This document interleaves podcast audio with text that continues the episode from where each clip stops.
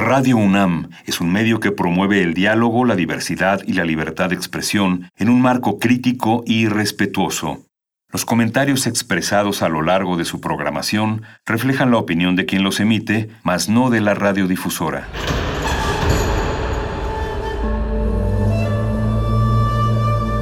Un templo para la apreciación del ser mediante el sonido.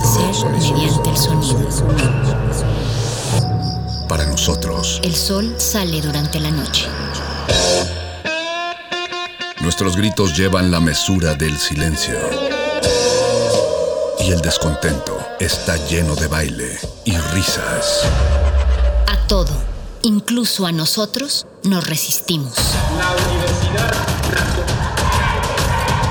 Ustedes y nosotros somos la Resistencia modulada.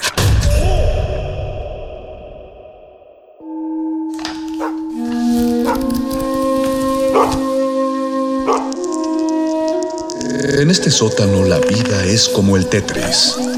Si haces algo bien, desaparece. Pero tus errores se acumularán hasta hacerte perder. Hay quien dice que la vida solo te da una oportunidad. Aquí, siempre tendremos otra vida. El calabozo de los vírgenes.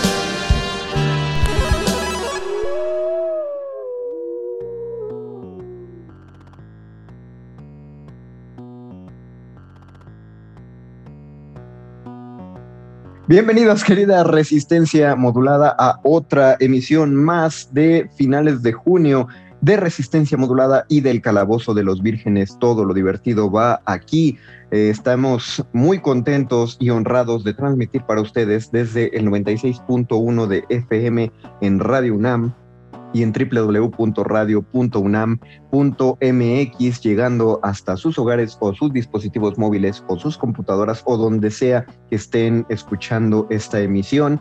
Mandamos un afectuoso y caluroso saludo a la gente que está transmitiendo desde allá, desde Adolfo Prieto 133 en la Colonia del Valle. Es hora de otro calabozo de Zoom y quiero presentarles a los rolocutores que están esta noche en nuestra sesión de Zoom para hablar. El primero es, por supuesto, nuestro, nuestro querido sanador sonoro, Paquito de Paburo. Bienvenido, Paquito. Qué bueno que estás aquí. Oh, no, muchas gracias por, por abrirme la puerta. Yo feliz de estar aquí en el calabozo una vez más traje lo necesario, traje una bola de, traje una bolsa de frituras, traje mis dados y una hoja de papel. Creo que con eso debería ser suficiente esta noche. Creo que con eso basta. De hecho, y de hecho las, las frituras, según la marca que hayas traído, pueden considerarse un lujo, pero, pero está bueno. O sea, cuando hay algo de dinerito, uno se da ciertos lujos. Son, son está, está bien, Paquito. Son las del conejito redondo. Eh, bueno, el Ah, conejo no no, es sí, la- entonces- la, fritura es redonda. La fritura es redonda. No, entonces sí es low budget. Bien, bien hecho ahí. Paquito. Gracias. Bien, bien por ti. También tenemos a nuestra amazona de la voz, eh, después de varios, de varios programas en silencio, porque obviamente está, está ocupada y está trabajando, pero en esta ocasión se pudo, el tiempo le dio chance de descolgarse a nuestra reunión. Bienvenida, Diana Nolan. Amigos, qué bueno escucharlos y me da mucho gusto estar aquí otra vez con ustedes. Que bueno, nosotros nos da gusto que estés también, sobre todo por los filtros que pones en el Zoom. le dan, le dan caché. Ustedes no, no lo pueden ver, pero sí le da algo, le da, le da ese plus adicional a las reuniones de Zoom. La, la ventaja es que este, pues ya vienen en el Zoom, entonces no gasto en ello. Ah, que muy bien. Bien ahí, aprovechando al máximo los servicios gratuitos. Me- Exacto, Me exacto. agrada tu, tu intención, Dianita. Y también tenemos al, al señor productor, al hechicero del sonido, nuestro querido Adalberto Bienotes, mejor conocido, conocido como Alberto Benítez y conocido entre los amigos como Betoques. Bienvenido, Beto. Buenas, buenas. Un gustazo estar de nuevo aquí y allá, ¿no? Como que de alguna manera también estoy sonando ahorita en las frecuencias, pero no estoy ahí. Pero contento, les traje molletes, de hecho. Traje un poquito de. Acá ya saben, como un queso tipo manchego, pero por rebanadas. frijolitos y aquí ¿Botanas listo hechas para el por día de tu hoy. mamá o por ti? O sea, los frijoles están hechos ya, están prepara, pre-preparados, ¿saben? Son de sobre. De Ya- bolsa. Muy bien. Bueno, pues no, quise gastar un poco más para ahorrar esfuerzo. Mi, mi lógica es que me gastaba menos gas y los compraba ya en sobre para no más usar el microondas. Es que es cierto, de hecho, sí, en cuestión de gas, sí gastas menos, porque unos frijoles normales eh, son unas, si no hay express, sí son varias horas. Un express son 40 minutos, pero el hay express implica otro gasto, entonces eh, creo que sí ahorraste, Beto. ¿Y, y eso que traes ahí, Beto, es pico de gallo? Parecería, la verdad es que no lo es, Paco. Nada más como que eso, eso es un topper engañoso. Nada más está la parte de arriba, no, no hay más. Lo siento, quería impresionarlos. Eh, de, por, de por sí el pico de gallo sí es de, sí es de ahorro, digo, un, un buen, una enorme cantidad de pico de gallo con 10 pesos te sale, Exacto. pero más barato, ¿sabes qué es más barato que 10 pesos? Cero pesos. Entonces creo que estuvo bien que no lo trajeras. Estás ahorrando. Creo que hasta ahora, eh, juntando lo que han traído, no llevamos ni 50 pesos, cosa que está muy bien. Yo me, yo, yo traje té de canela ah, y perfecto. la barrita de canela. La barrita de canela es cara, pero bueno, 10 pesos de canela sirven para hacer varias tazas de té. Y la verdad sí me di el lujo, y eso sí es un lujo de comprar leche, pero, pero no es Sí. leche, es, es producto lácteo. El de- del que tiene una vaquita. No, no, no, esa sí es leche, no es la Ah. otra que no le dejaron ponerle leche a su título, porque ella nada más se llama Nutri, justamente porque ya no es, pero Exacto. es más barato de rico. Pues nos van a demandar, Entonces- no, no diga su nombre. No, pero disculpe, disculpen ustedes. O, o patrocínanos, Nutri, también. este. ¿Y por qué estamos hablando de costos? Siento que la audiencia piensa que ya nos volvimos unos así tacaños Somos unos amargados de codos. la vida. sí. Bueno, en primer lugar, porque este programa está saliendo en fin de mes. No, no es cierto. De hecho, eso- fue una, una bella casualidad. Ahorita que lo estoy pensando, es una bella casualidad. No, hasta ahora llevamos menos. Ah, O- Otra bella casualidad es que este programa es gratuito, eh, es decir, la, la sintonía del mismo es gratuita. Así es, así es. También Están en- participación. Exactamente. Yes. Nos- No, Yo soy de bajo presupuesto. sí nos, sí, sí estuvo bien que nos lo recordara. Eh, es radio pública, Diana, o sea, pues justamente por eso. Llevamos menos de 100 pesos hasta ahorita, no vamos a entrar en detalles del internet, pero llevamos menos de 100 pesos en esta transmisión. ¿Y por qué estamos haciendo, por qué no estamos viendo tan, le dirían en mi familia, tan cuentachiles? Así le dicen a la, a la gente coda porque estamos el día de hoy hablando de friquismo de bajo presupuesto, cómo ser un friki con el salario mínimo o, como también lo conocemos, cómo ser un friki en Latinoamérica, porque sabemos que el friquismo está profundamente metido dentro del capitalismo. Creo que es... eh, Creo que sería la, la gran contradicción y, y por lo que con lo que tendría más que pelearme si, si pudie- si tuviéramos la oportunidad de por fin matar a ese, a ese sistema económico, pero pues sí, lamentablemente persiste gracias al capitalismo, algo que fue hecho solo para entretener, pero hay hacks, hay, hay maneras de, de hackearlo. No, no precisamente nos vamos a ir sobre recomendaciones que evidentemente van a salir, pero sí, sí vamos a hablar un poco acerca de cómo sobrevivimos eh, con, nuestros salarios mínimos, con nuestros pocos ingresos eh, y sobre todo también quiero de una vez plantear la idea de qué, qué onda con esa cultura de la culpa ¿no? que existe. El hecho de, además de saber que el, presupuesto es reducido de- dentro de cada uno de nosotros, a mí me parece que es incorrecto esa, esa tendencia de decir, bueno, tienes cierto dinero, no deberías gastarte nada de ese dinero en el ocio.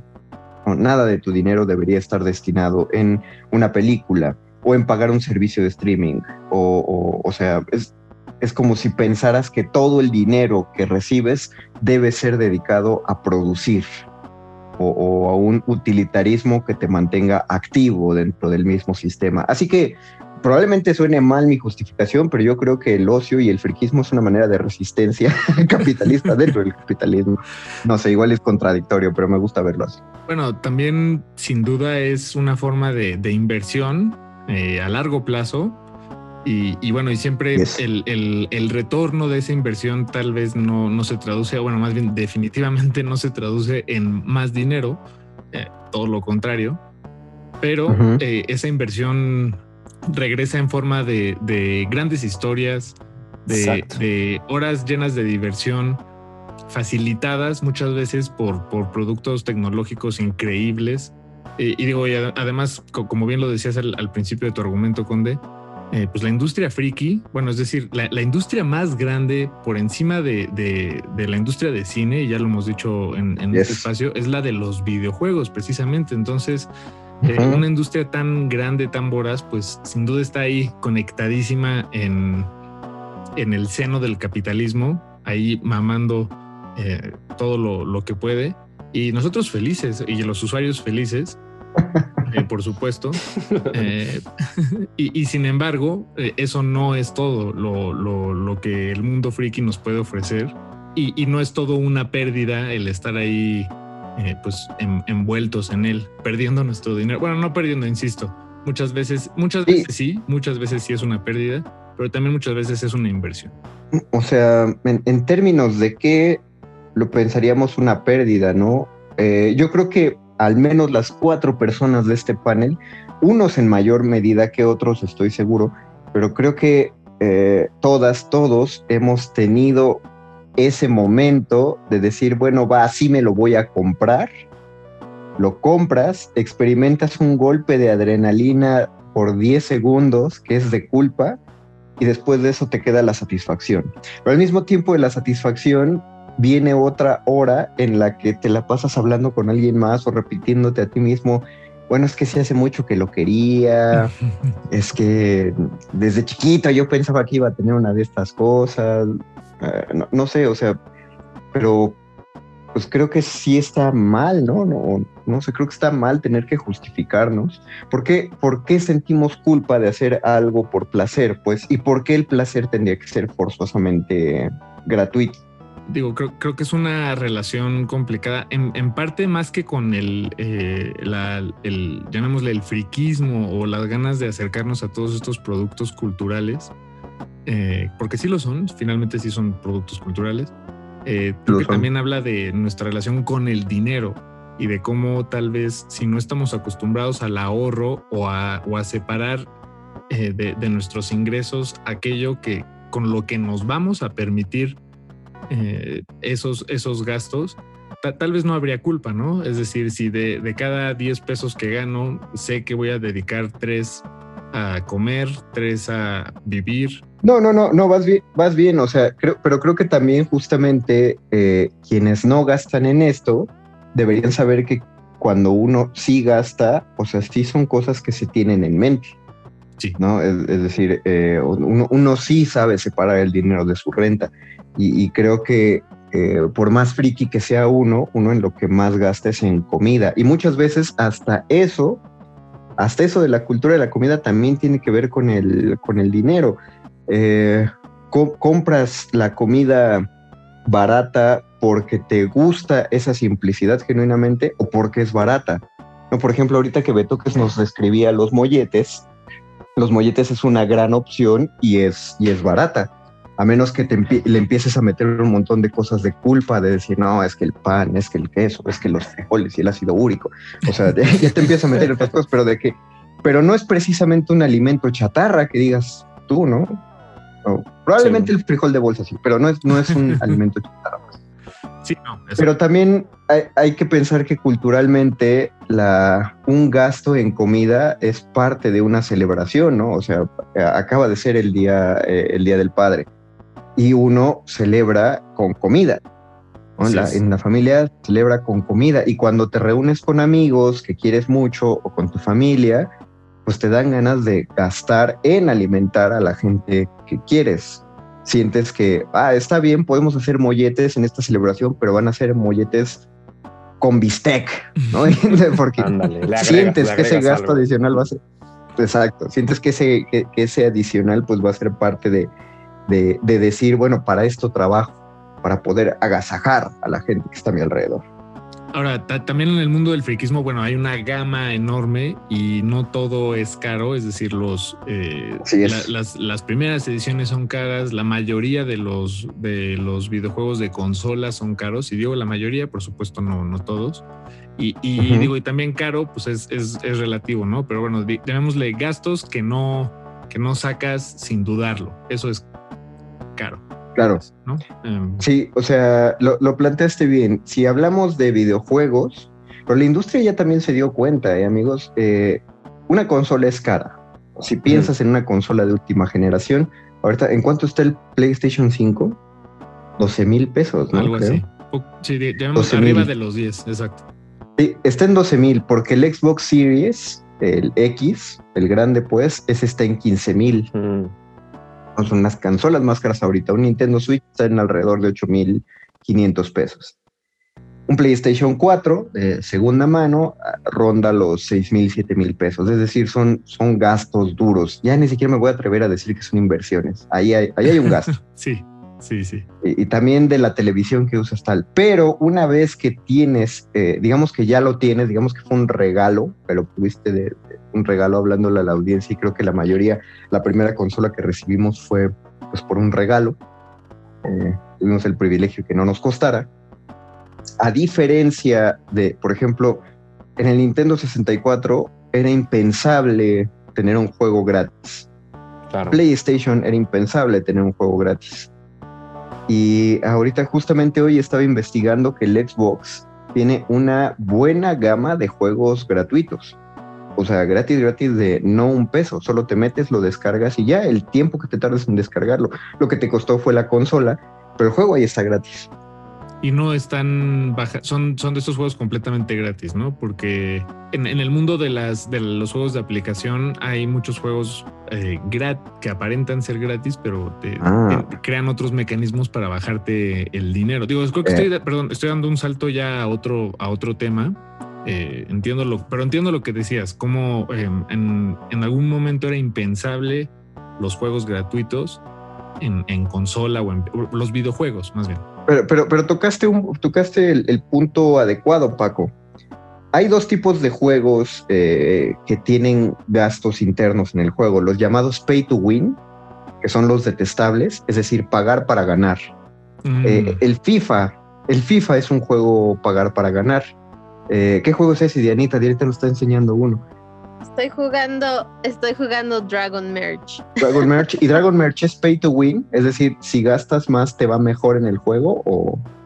Es como Farmville y esos juegos de Facebook. O sea, si, si quieres comprar accesorios y pues... Porque digo, básicamente es un juego de hoarding o sea, simplemente es farming. O sea, estás exacto. Y mientras más cosas tienes, más cosas consigues. Pero, y, pero hay cosas que te cuestan diamantitos que tienes que comprar con dinero real. ¿Implican avanzar en tu juego o nada más te facilitan, digamos, como que tu gameplay? Lo facilitan. Es que prácticamente es un juego de tener cosas. O sea, mm. ni siquiera es como, ay, muy activo.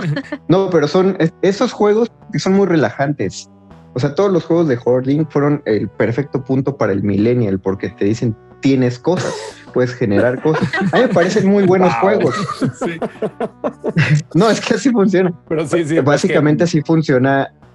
sonó feo, ¿no? Algo. La, realidad pegó fuerte. Súper capitalista. No, pues así, así nació el Monopoly. O sea, el Monopoly nace en la depresión de Estados Unidos, la Gran Depresión. Inventaron el juego porque era muy barato. O sea, es un tablero unos dados y el Monopoly original no tenía estas piezas pesadísimas de metal, ¿no? Eh, y los billetes eh, son baratísimos hacerlos. digo, sí, exacto. O sea, nosotros teníamos el turista y pues eran unos avioncitos de plástico. Los turistas eran muy baratos, que era básicamente el Monopoly mexicano, con muchas más casillas. Y la idea de ese juego era que la gente pudiera sentir que estaba acumulando dinero y ayudó en la depresión emocional de la gente. Mm. Eh, en ese aspecto. O sea, no, tampoco es precisamente un tema nuevo. Pero no, eh, este por lo que nos describe Diana, eh, ¿cómo dijiste que se llama? Para, por si la gente quiere descargarlo por ahí. Dragon Merch. Dragon Merch. Ese juego no es pay to win porque no te, como no es competitivo, o sea, básicamente estás mm. jugando contigo, o sea, tú decides ahí el gasto. Cuando hablo de juegos como FIFA, en FIFA que compras los jugadores y los jugadores sí tienen un mejor desempeño, mm. entonces ahí sí estás pagando para jugar mejor que otros. Y esa es una de las cosas que se están yendo en contra de ese tipo de juegos, porque básicamente estás ordeñando a los jugadores. Te doy el juego, pero si quieres jugar tan bien como los demás, eh, tienes que pagar. Es como los juegos de TCG, Yu-Gi-Oh, Magic, todos esos. Puedes jugar con una baraja súper barata, pero no vas a poder competir tan bien. Exacto, pero no vas a poder competir también a menos que te compres las cartas más caras y acabas pagando 300 pesos por un cartón. Ahorita que estás dando este ejemplo, me, parece muy al clavo y, creo que es un juego que este, ha como que un poco exprimido, ¿no? Esa, esa influencia y poder que tiene sobre los jugadores que es Call of Duty, que de entrada es un juego que se baja gratuitamente, ¿no? Digamos, este, tenga, sí implica que tengas una consola o una PC y bueno, sus requerimientos necesarios, ¿no? De tarjetas y demás.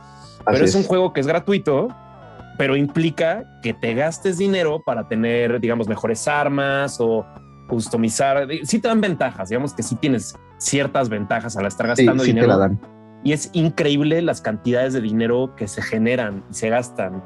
Y también es un juego que además te exige muchísima memoria. Creo que ya han cambiado con las actualizaciones, pero llegó un punto donde digamos que las primeras o segundas generaciones de Play 4, si tenían Call of Duty instalado, no les cabían más que otros dos juegos. Era un juego que chupaba. No, no todavía, todavía es pesadísimo. todavía es un juego muy pesado. O sea, yo, yo, estoy, yo, yo estoy pensando en desinstalármelo porque justamente eh, mi play es de, de la mitad de un tera.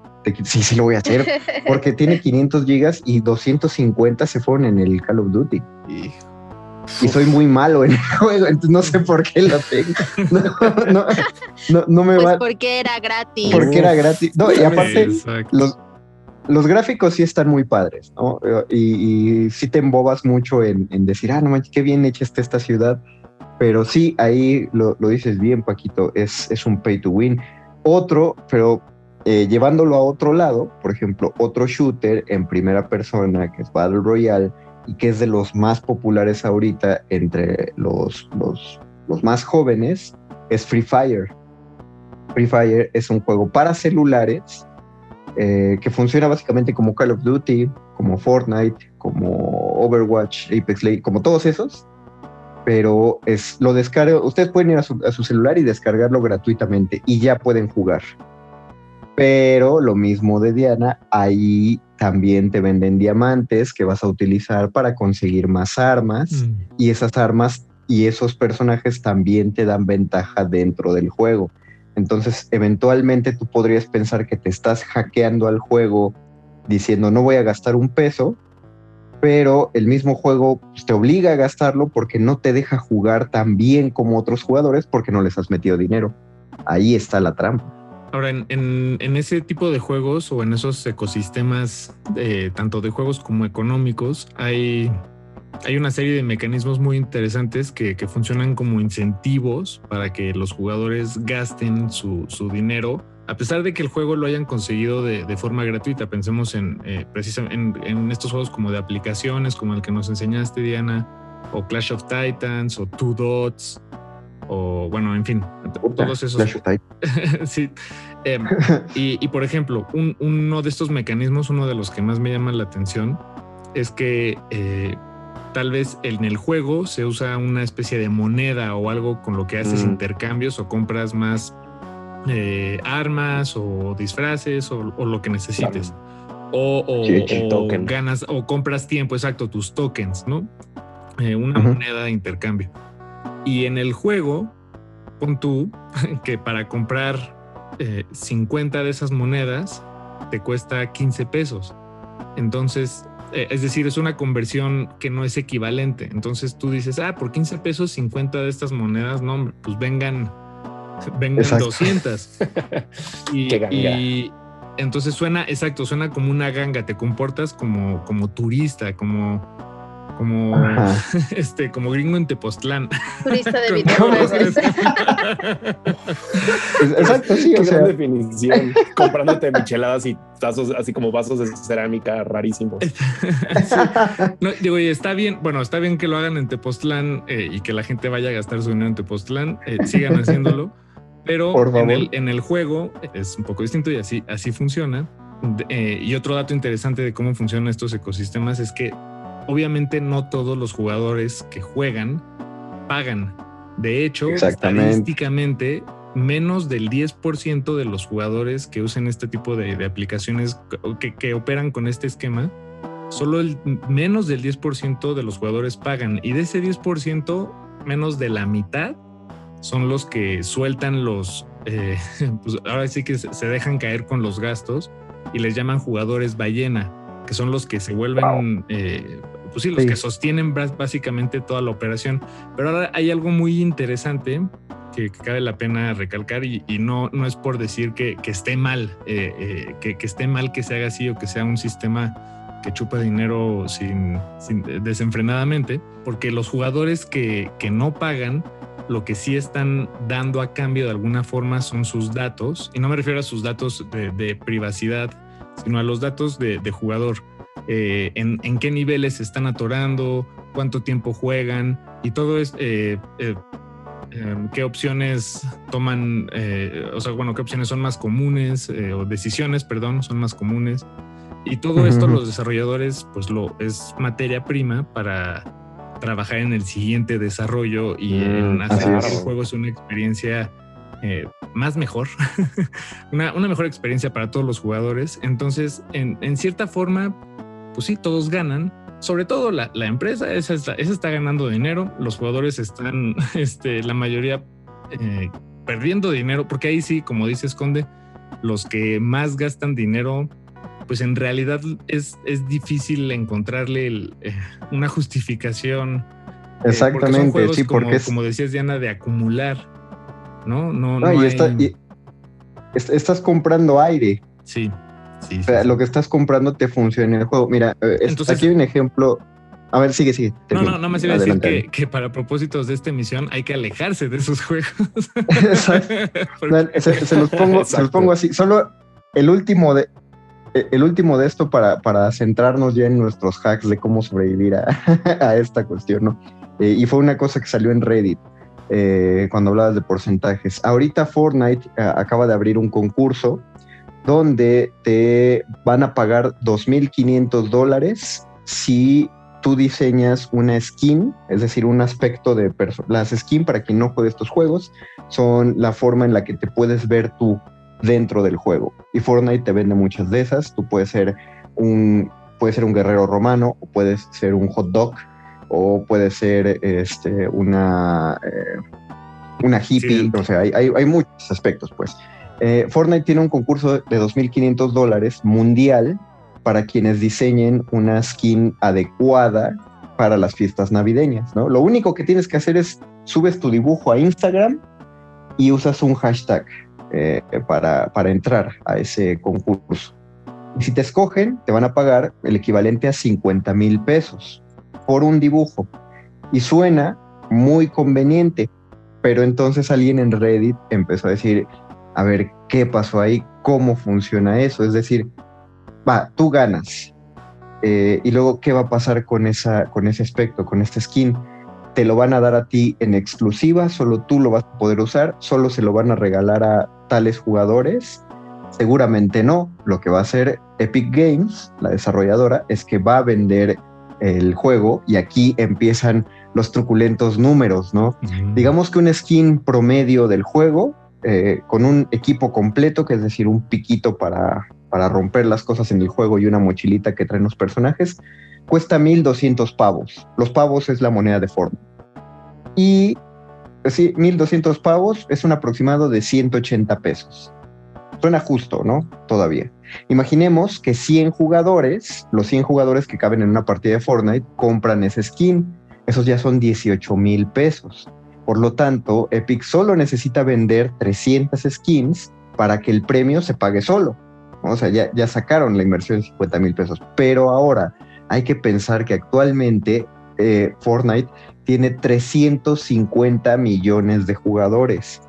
Dice Paquito que menos del 10% gastan dinero en esto. Imaginemos que solo el 1% se compra ese skin. 1% son 3.5 millones de jugadores. Es decir, ya haciendo la multiplicación, son 630 millones de pesos. por un skin. pagando 50 mil. 50 mil. o sea, le pierdes en todos lados. Gracias por todo, perdón. Gracias por nada, es que es parecido a lo, del. Es, como la convocatoria de la CEP, ¿no? Claro.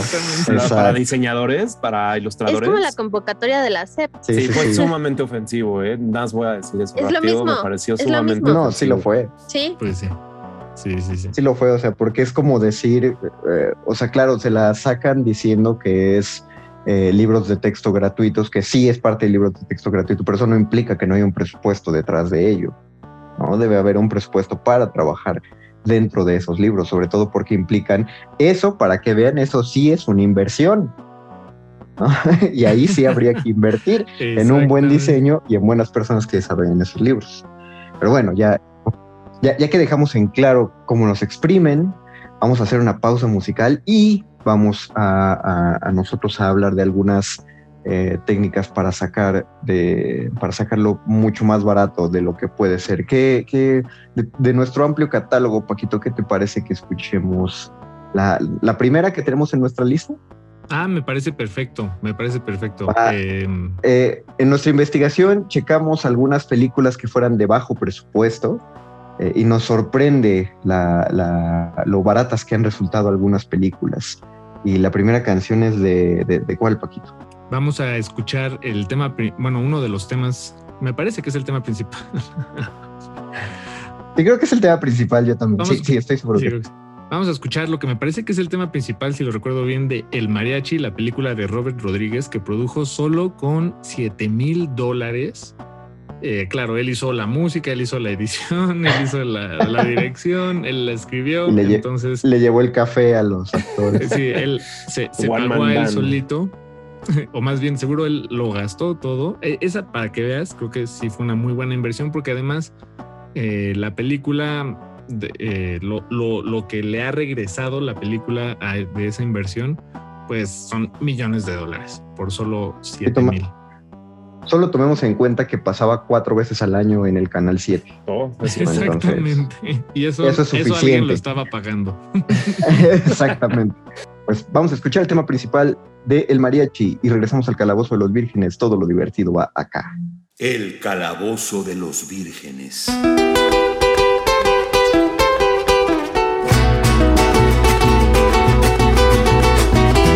Soy un hombre muy honrado que me gusta lo mejor.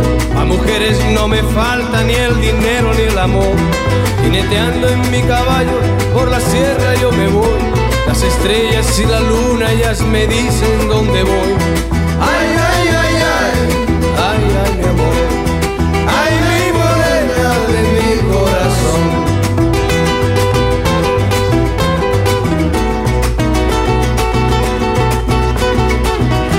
Me gusta tocar guitarra, me gusta cantar el son. Mariachi me acompaña cuando canto mi canción. Me gusta tomar mis copas, aguardientes lo mejor. También el tequila blanco con su sal le da sabor. Ay, ay, ay, ay, ay, ay, mi amor. Ay, mi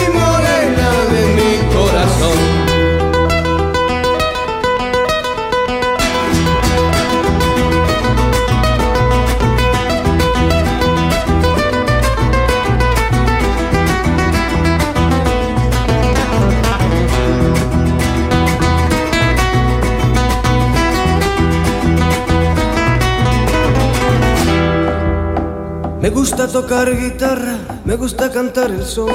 El mariachi me acompaña cuando canto mi canción. Me gusta tomar mis copas, aguardientes lo mejor.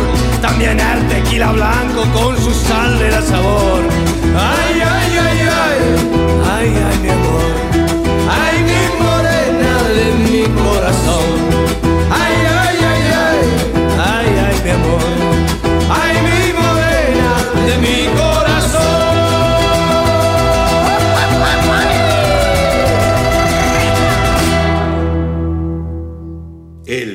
Calabozo de los Vírgenes. Volvemos al Calabozo de los Vírgenes. Lo que escuchamos fue el tema principal de El Mariachi, la película, según nos informó Paquito. Robert Rodríguez produjo solo con 7 mil dólares. Sí es, sí es impresionante el dato. Sí, sí, sí. Y además es eh, muy buena la película. sí, sí, la verdad. Bueno, digo, no sé si muy buena, pero ya. Bueno, no es, no, no, no es de las de, las épicas, ¿no? Pero, pero hubo una razón por la cual, como decíamos, pasaba tantas veces al año en televisión abierta. Exactamente. Cosa que no todas, ¿no? Este, o sea, a la altura de volver al futuro. Con eso, con eso decimos mucho. Ahora, ¿cómo, cómo podemos ah, eh, medio engañar a este sistema y cómo podemos sobrevivir si ganamos lo que ganamos dentro de este eh, amplísimo mundo capitalista del friquismo? Eh, me toques, me parece que tú tienes un, tip por ahí. Ah, y no se vale decir jugar parchis. Porque ese era, ese era el de Paco y no quiere No, bien, bien, bien. Mucha la bola. No lo esperaba. Fíjense que estoy emocionado para decirlo ahorita en el calabozo y con la audiencia porque es me estoy basando en mi hack en algo que ya existe en Cuba que se llama, le denominan el paquete semanal y básicamente es una red de distribución de contenido, sean novelas, audios, videojuegos, este, películas, que sobre todo están fuera de las restricciones este, que tienen, sobre todo como de, radio y televisión y de entretenimiento en la, isla. Y, me, late mucho porque como funciona la distribución es que es offline, es decir, que sí tienen a mensajeros distribuyendo en USBs la información y tengo entendido que como que ahí funciona que pagan como una suscripción no necesariamente es periódica, semanalmente así muy respetable, sino que así como que le quedó el nombre, pero vas cachando a tus distribuidores y te van dando así esos gigabytes de contenido. Y aquí la bronca es que sí implica que tengas una computadora, pero bajo esta misma lógica del paquete no están pagando internet y están este, recibiendo toda así como que una tonelada de contenidos digitales, que además lo que me parece muy bonito de esta red es que está curada, digamos, como que cada red de distribución como que tiene, como que se va subdividiendo y al final del día la, la, persona que te está llevando ese paquete lo curó, ¿no? Entonces tú le puedes como que indicar que cuál es tu interés, ¿no? Como, por ejemplo, estoy viendo que se pide sobre todo como que mucha música que ellos denominan urbana, que básicamente puede ser como hip hop, reggaetón, como música que está muy como que latente en, el mundo pop como norteamericano, pero que está como que muy bloqueado ahí. Y también me late la cantidad de películas que pueden tener, ¿no? Y de, videojuegos que es muy complicado, y sobre todo por tengamos este, presente como las limitaciones ¿no? que tienen de conectividad ahí. Entonces a mí me latería aplicar eso en la ciudad pero sobre todo la red de intercambio, la red de intercambio y curada. Me latería como que tuviéramos como puntos de encuentro, como por ejemplo nos vemos como en la explanada de Bellas Artes, ¿no? Y que haya una, un curador de la Friki Plaza, así que hayan como que digamos como hasta competencias de quién es la persona que tiene el paquete más chido, ¿no? Y, y te dan ahí como así una cantidad, imagínense cuánto cabría de, por ejemplo, de cómics o de mangas, que son archivos muy pequeños, ¿no? O hasta como archivos para ejecutar este, aplicaciones y que tengas emuladores, que tengas este, novelas, videojuegos, todo lo que quieras, así las películas de, de todas las películas de Marvel, así en, en, corto. Eh, me gustaría mucho esa red. Ya no sé cómo ponerle en costo, como no, me, no, me, no quiero ponerme a pensar en si pagas, sino me gustaría que fuera genuinamente una red de intercambio, ¿no? Como te ofrecen ese contenido que tienes que dar a cambio. a ah, un trueque, que hay un trueque ahí y sobre todo creo que el ejercicio como de competencia sana, en el sentido de quién cura más, ¿no? ¿Quién puede tener más teras de, de friquismo y cómo lo vas este, curando, cómo lo vas armando. Eso es un ejercicio de archivo, creo que muy, muy loable y muy hermoso para la cultura friki y barato, además. Sobre todo, bajo costo. yo pienso inmediatamente en, eh, en tres cosas de, lo que mencionas. Em, una de ellas es en los puestos que se ponen eh, afuera de, de la Filmoteca Nacional. La Cineteca. De la, de la Cineteca. Ah, de la no, no, no, sí, perdón, de la Cineteca Nacional. eh, que, precisamente pues, venden toda esta oferta de, películas pirata, pero está seleccionada y, y, además es una selección eh, que, bueno, tiene la fama, ¿no? O, el, renombre de, ser eh, muchas veces exquisita. había personas que, conocían a, no sé si estoy hablando de un personaje en particular o si han sido varios a lo largo de la historia, pero, pero bueno, pienso en eso, pienso en, Netflix eh, y en Blockbuster, en cómo tal vez de alguna manera eh, hicieron negocios eh, formales, pero el, espíritu o, o, la metodología es casi la misma, ¿no? Solo que en lugar de decir te veo afuera de Bellas Artes, es te veo aquí en este local y aquí están ya las, las películas, tú ven y llévatelas, ¿no? Y, y, por último, pienso en, en en que en esto que nos acabas de, describir, Beto, eh, me tiene mucho sentido en, bueno, eso pensé al principio, como, ah, claro, tiene sentido que, se haga en Cuba porque por las restricciones eh, tecnológicas y culturales que, tienen allá con respecto al Internet y, bueno, en fin, y el resto del mundo. Em, eh, pero, pero, y, tal vez aquí, si, si hiciéramos algo similar aquí en la Ciudad de México, por ejemplo, pues estaríamos de alguna u otra forma eh, participando en actos de piratería, pero piratería entre comillas, lo quisiera poner, o bueno, no, en estricto sentido sí es piratería, pero yo lo que quisiera eh, poner sobre la mesa es como no es eh, el término piratería está denotando una negatividad que en realidad es, es ajena al intercambio íntimo, cultural, cercano de una comunidad que está sucediendo ahí. En ese tipo de intercambios, como así tal cual como tú lo planteas, Beto, de intercambiar USBs, yo te doy un USB, tú me das tres kilos de tortilla y todos leemos One Piece juntos. Frikis uno. No, eso es que suena muy bien, porque de hecho es hasta un movimiento de redes sociales de compartir libros en PDF, ¿no? Porque no, no, no todo mundo tiene, tiene acceso a, poder comprar un, libro, que si bien ahí sí podemos hablar de una inversión, eh, pues no, claro, hay libros muy baratos, hay libros de 30 pesos, ¿no? Para eso existen editoriales como Editores Mexicanos Unidos, pero si quieres leer el último libro, todos los libros recién salidos, como todo lo recién salido, pues va, va a implicar un gasto más, más fuerte, pero lo que dijo Beto que sí es emocionante. Imagínate que armáramos un paquete calabozo. No estoy, déjanos oscuro por el, para que el abogado de la UNAM no diga nada. No estoy diciendo que lo vamos a hacer, guiño, guiño, miren mi ojito. Pero imaginen, imaginen, claro que seríamos, imagínense que distribuyamos una pequeña carpeta que incluyera, eh, yo metería algunos cómics básicos, así como de lectura. imaginen que viniera todo el... exacto, un, kit de iniciación friki en, en, tu, en tu en PDF. Que pudieras tener, por ejemplo, la última cacería de Craven, uno de los cómics de Spider-Man así eh, fundamentales para leer, La corte de los búhos de Batman. Eh, y no sé, uno de los entretenimientos que yo pondría dentro de eso sería un un libro de rol, el, manual oh. de reglas básicas de calabozos y dragones, porque jugar eso, eh, jugar los juegos de rol es muy barato si precisamente si uno no se mete en las dinámicas tipo Fortnite de invertir más dinero en, eso, ¿no? Lo puedes jugar con moneda, lo puedes jugar con frijoles. O sea, puedes jugar rol como si estuvieras jugándolo.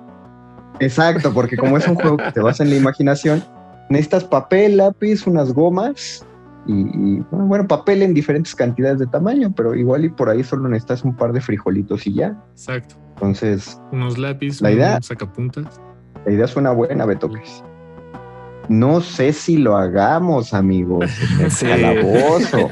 Reality check. Todo depende, todo depende de, pues no sé qué opine la gente en redes sociales. Imagínate, ¿a dónde tendrían que escribir en caso de que se hiciera, Paquito? Pues mire, si les late la idea o la desprecian, pero quisieran escribirnos, estamos en arroba R modulada en Twitter eh, e Instagram y también estamos en Facebook Resistencia Modulada. Eh, pues ahí escríbanos, ahí estamos al tanto. Nosotros estaríamos felices de comenzar esta loca aventura de las memorias USB. Eh, por, supuesto, como un ejercicio de comunidad, de comunidad, ¿no? claro, palabra clave. Eh, porque obviamente cada quien puede ah, conseguirse sus cosas con sus propios medios, ¿no? Exacto. Em, y, la gente que nos escucha eh, probablemente también ya tiene sus propias cosas o ya sabe dónde conseguírselas. pues, ¿para qué necesito a estos muchachos de la radio? Como distribuyéndomelas, pero exacto, es más bien un ejercicio interesante de, intercambio. Eh, y cuando menos es un, es un tip para aplicar con, con amigos. Entre amigos. Exactamente. Exactamente. no lo tiene que hacer con nosotros, completos extraños, voces en, en, el éter y en la FM. Hágalo usted con sus amigos, con su círculo cercano y, y goce. Puede ser como cadena de sabores, pero cadena de USBs entre amigos. No, pues así fue. Imagínate la cantidad de drives que va a haber en No, no, no, deja eso. nadie se acuerda justamente de los libros, eh, los libros perdidos. Eh, no, no, Tú agarras un, tú agarras un libro que te gusta mucho, eh, pero que ya no vayas a tener en tu casa. Entonces, en la primera página le dejas una notita, le escribes a mano, le pones una estampa y dice: Este es un libro perdido. si lo encontraste, entonces léelo, disfrútalo y luego vuélvelo a perder para que alguien más lo lea. Entonces ya que le pones esa ah. etiqueta, vas al metro o, en el parque y lo dejas en una banca. Ahorita no porque está lloviendo y hagan de cuenta que, que se les olvida dentro de un café o en el asiento del metrobús. Y entonces de ahí va pasando la, la, idea es que uno lo tome, lo lea y lo vaya dejando. O sea, eso en libros, pero ¿qué tal si a alguien se le olvida un cómic? Ahorita, claro, ahí está el problema del valor del, coleccionista y que uno diría, chin, ¿cuál de mis cómics yo haría eso? Pero igual y sí, ¿no? Igual y alguien hace es un cómic perdido. Yo tenía, de hecho, con mis amigos la, la, biblioteca Mario Conde de cómics. O sea, venían aquí y me decían, ah, yo quiero leer este. Y les decía, ah, bueno, llévatelo. Y ya me lo llevaban la, oh. semana siguiente. Justamente ¿Y para. te los devolvían? Sí, de hecho, de hecho, fíjate que hasta hubo un, amigo que eh, se le mojó, y no se le mojó mucho, hasta donde me acuerdo, y sí estaba muy apenado. Yo le dije, bueno, pues no pasa nada, o sea, no te preocupes, eh, quédatelo, yo lo vuelvo a conseguir, y me lo repuso. La cuestión es que me lo repuso y yo ya lo había comprado. Entonces, por ejemplo, de ese tengo dos. Entonces, uno de, uno de ellos podría perderlo. ¿no? Pero fuera de eso sí me sí, como eran mis amigos, como era justamente la cuestión de comunidad, claro que me los, me los devolvían. Entonces, creo que es un ejercicio que muchos podrían aplicar. Eh, tenemos un amigo que hasta, un amigo hasta prestó su consola eh, PlayStation. Digo, esto ya fue, eso ya fue un exceso, me parece. Un ejercicio de confianza. Un enorme ejercicio de confianza.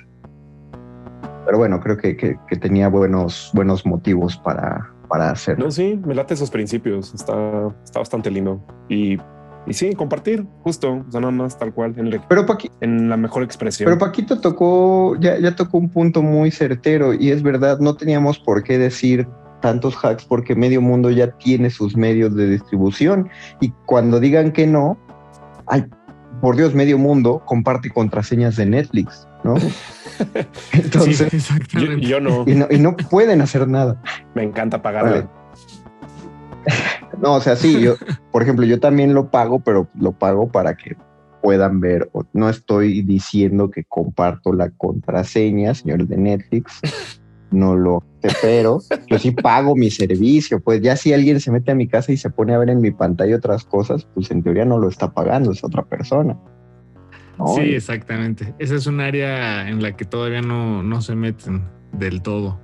Pero sí se quieren meter, creo se si quieren. interesa que solo tú veas las cosas que tú estás pagando. Pues mira, sí, pero eh, ya como para la conclusión de esto, eh, Microsoft ya se dio cuenta de que ahí está el futuro. Eh, ahorita en Xbox, Xbox tiene un servicio de, de, podríamos llamar de streaming, que se llama el Xbox Game Pass, donde tú pagas una suscripción mensual y te ofrecen un catálogo de 200 juegos que tú puedes descargar a tu Xbox y jugar. O sea, como si los compraras, pero solo estás pagando la suscripción, como ir a rentar un juego. La cosa es que se les botó la canica muy loco y ahorita están ofreciendo ese paquete en tres meses por 10 pesos. O sea, no 10 pesos al mes, sino que durante tres meses, si solo pagas 10 pesos, te dan esos 200 juegos. Ya después, si tú quieres pagar la suscripción, que es de 300 pesos, se puede mantener, pero estas son 10 pesos. Además, sacaron la noticia de que todos los juegos que van a ser para su consola más nueva, el Xbox Series, el que decíamos que cuesta 15 mil pesos, todos esos juegos van a estar disponibles para la consola Xbox One, que es la anterior. Es decir, Microsoft básicamente está diciendo, no, no, no, no vendas tu consola actual para comprarte la nueva. Todos los juegos de la nueva consola van a estar disponibles para tu consola con esta suscripción. Entonces prácticamente parece ser, todo el mundo hablaba de que las consolas iban a entrar en desuso y que las, las compañías iban a empezar a desarrollar juegos para celular. Pero parece ser que Microsoft más bien le está apuntando a desarrollar juegos tipo Netflix para subirlos a una nube y que tú en lugar de comprar los juegos, pagues una suscripción para estarlos jugando, justo como ya no compras películas porque las tienes en Netflix o en Amazon Prime Video o en, Disney Plus. Entonces parece ser que eh, el señor Gates y la gente del señor Gates ya están viendo que hay un futuro en el streaming. Sí, pues como Steam un poco, ¿no? Es... Bueno, no, es, Steam sí te los vende. Steam es una tienda, básicamente. Ah, uy.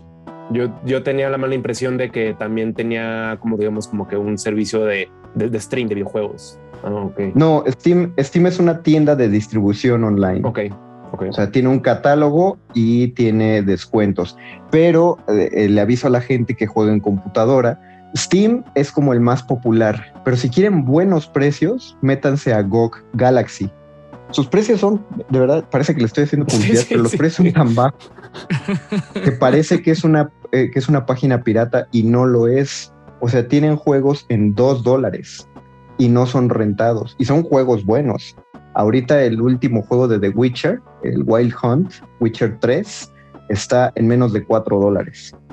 O sea, menos de 100 pesos por un juego que en otras consolas está ahorita en 900.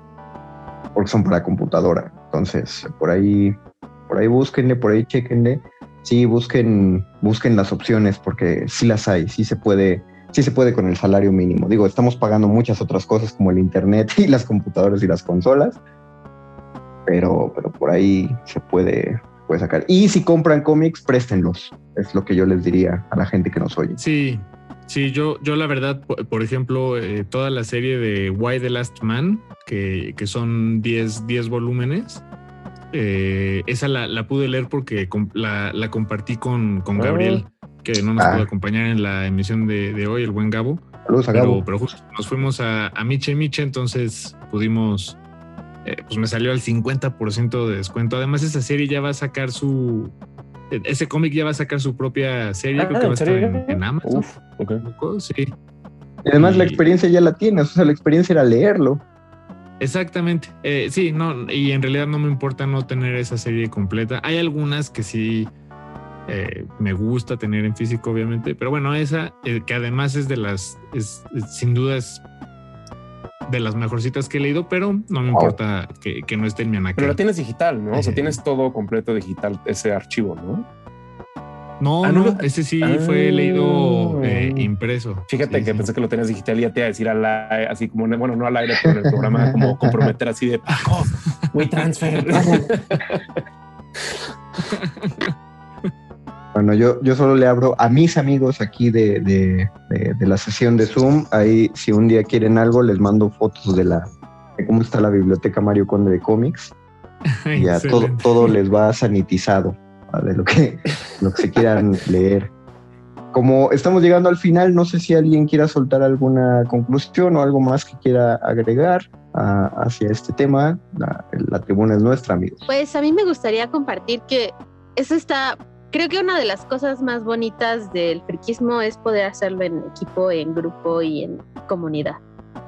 Y porque creo que a todos nos ha pasado que ves algo, juegas algo o lees algo y dices, tengo que comunicarme con la gente que quiero, que o tengo que comunicarme con otras personas que hacen o, o, disfrutan esto para compartir, ¿no? Y, y creo que el ejercicio de de, compartir hace que todo sea más accesible eh, también monetariamente y, y además este, el hacer grupo. Es cierto, es, es, un enorme mito eso de que los freaks somos solitarios. Sí, ¿no? Sí, cerrados en nuestro propio sótano. Qué bonito, sí, ese ejercicio de comunidad. Sí, siempre sabe mejor compartida la experiencia. Pues esto ha sido todo, me parece, por esta noche. Agradecemos muchísimo que nos hayan escuchado. Muchas gracias a la gente allá en Radio Nam que le ha dado play a este programa y muchas gracias, muchísimas gracias a ustedes que nos están escuchando. Nos oímos la próxima semana que entramos con nuestros programas grabados de vacaciones. Eh, así que, pero aún así estoy preparando, no les he dicho nada a los del calabozo, pero estoy preparando un experimento que ahorita se los voy a comentar y si sale bien, eh, ya lo verán. Ah, solo les digo que se mantengan al tanto del Facebook de Resistencia Modulada. Mientras tanto, muchas gracias a todos. Muchas gracias, Paquito de Pablo. No, muchas gracias a todos ustedes. Buenas noches. Muchas gracias, Diana Nolan. Muchas gracias y gracias a Beto. Hombre, gracias Anita y gracias audiencia. Se quedan con derretinas dos horas más de resistencia modulada. Esto fue todo del Calabozo de los Vírgenes. Hasta la próxima semana.